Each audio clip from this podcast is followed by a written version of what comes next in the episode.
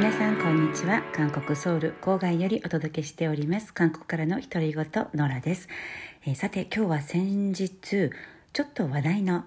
カフェの前を通って覗いてきた話から始めたいと思います。韓国ソウルの、まあ、学生街、えー、今ちょっとホットなエリア本出エリア、えー、本育大学の近くですね。本出本出と韓国では言うんですがそのエリアにチェジュエア、えー、航空会社の Jeju Air がオープンした機内食カフェっていうのがね、えー、あるんですがそこを訪れてきました。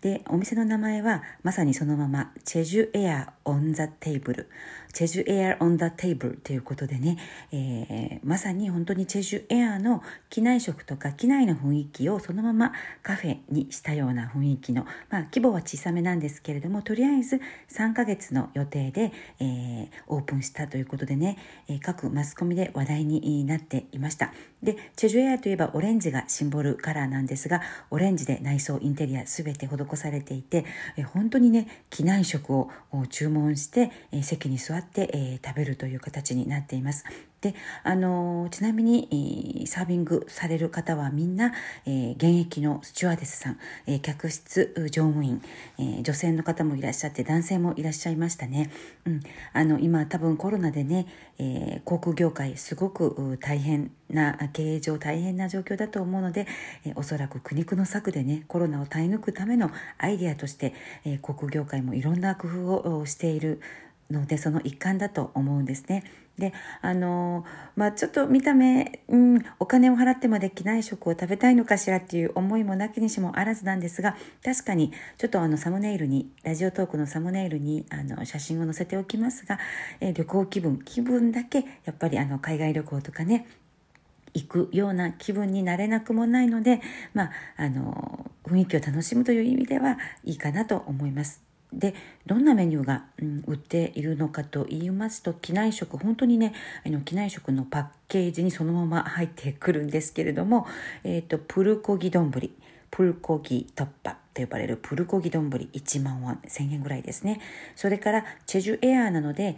チェジュ島最終島は黒豚があすごい有名なんですね。最終島の黒豚を使った黒豚丼フットェジ突破黒豚丼これも同じく1万ウォンということで、うん、ちょっと高めかなというようなビジュアルだったんですが、まあ、機内食ですからね。それからもう一つ私が興味を持ったメニューは、乗務員、スチュワーデスさんたち、えー、客室乗務員さんたちが食べる、機内で食べる乗務員機内食っていうメニューがありました。それは、えー、100円高くて1100円ぐらいだったんですが、1万1000ウォン。乗務員機内食っていうメニューもあったりしてね、え人はまあバラバラ結構入っていましたが、あの中に入ってお茶をしたり、あの機内食を食べている方よりも外からお店の外観を写真を写している方の方が多かったような気がします。で Jeju Air あの、まあ、頑張って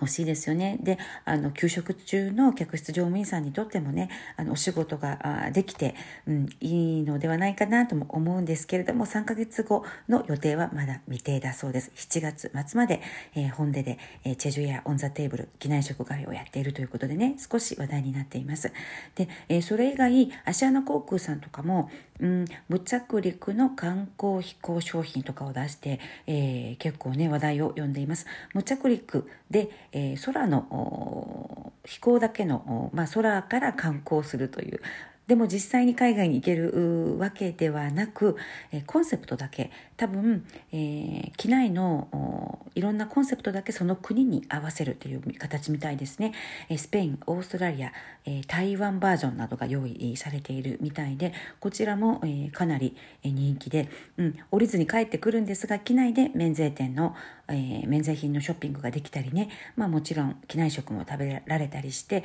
あの本当に純粋にあの飛行機の中であその雰囲気を味わうみたいなね。でもまあかなり密になっちゃうので、まあ、大丈夫かなと思うんですが、まあ、あの満席にならないように多分計らいをしているんだろうなと思います。でもう一つ話題になっているのがホテル業界。ホテル業界もコロナでかなり打撃を受けています。日本からの観光客そして中国からの観光客で、うん、経営をね支えてきたとも言える。特にミョンドンとかソウルのど真ん中にあるホテルは今本当に苦しい。大変な状況に陥っているんですが最近ねあの国内客を相手に長期のいろんなパッケージを出していてこれがかなり人気だそうです。ホカンスっていうんですよ。韓国で。ホテルでのバケーション。ホテルで過ごすことを目的にするバケーションの過ごし方をホカンスホカンスっていうんですがまあ、あのリモートワーク在宅ワークとかもねありますのでホテルで在宅をされるという使い方もありますしそれで最近長期滞在がものすごく売れているということでね例えば29泊30日のパッケージだとか。で例えばミョンドンのあるホテル。綺麗なホテルなんですが結構新しいホテルでき出来たての頃にコロナコロナがあのやってきて全然海外からの旅行客を受け入れられずに経営がもうかなり危ないというふうに、え、なっていたそうなんですがこのミョンドンにあるホテル29泊30日のパッケージを出して国内の韓国の国内のねあの利用客にすごく、えー、好評みたいですよ。で1泊ずつ29泊するにはあのすることに比べるとこののパッケージを使うと最大で40%ぐらい割引になるみたいですね。40%から50%の間半額近くになるということでかなりお得ということでね。であの実際このミョンドンのホテルの場合は100万ウォンしないそうです。1ヶ月に10万円しないということでかなりお得ですよね。で客室もできたばかりばかりなのでかなり綺麗だしあのフィットネスセンターも利用無料で利用でき朝食も割引。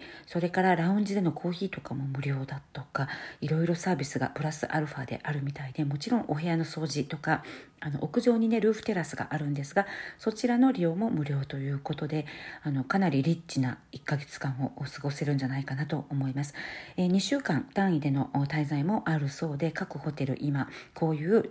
ロング滞在ロングステイのパッケージをどんどん出していますね。で高いところでは300万ウォン1ヶ月泊まるのに30万円の5つ星ホテルとかもあるんですがそれもね1泊ずつ1ヶ月間泊まることを考えるとかなりお得なあのお値段設定になっているみたいです。であのリッチ系で、え、言いますとラグジュアリー系のホテルで言いますと今話題になっているのがロッテホテルのラグジュアリーバージョン、えー、ラグジュアリーホテルでねシグニエルホテルソウルっていうのがあるんですねロッテ系列の高級ホテルなんですけれども。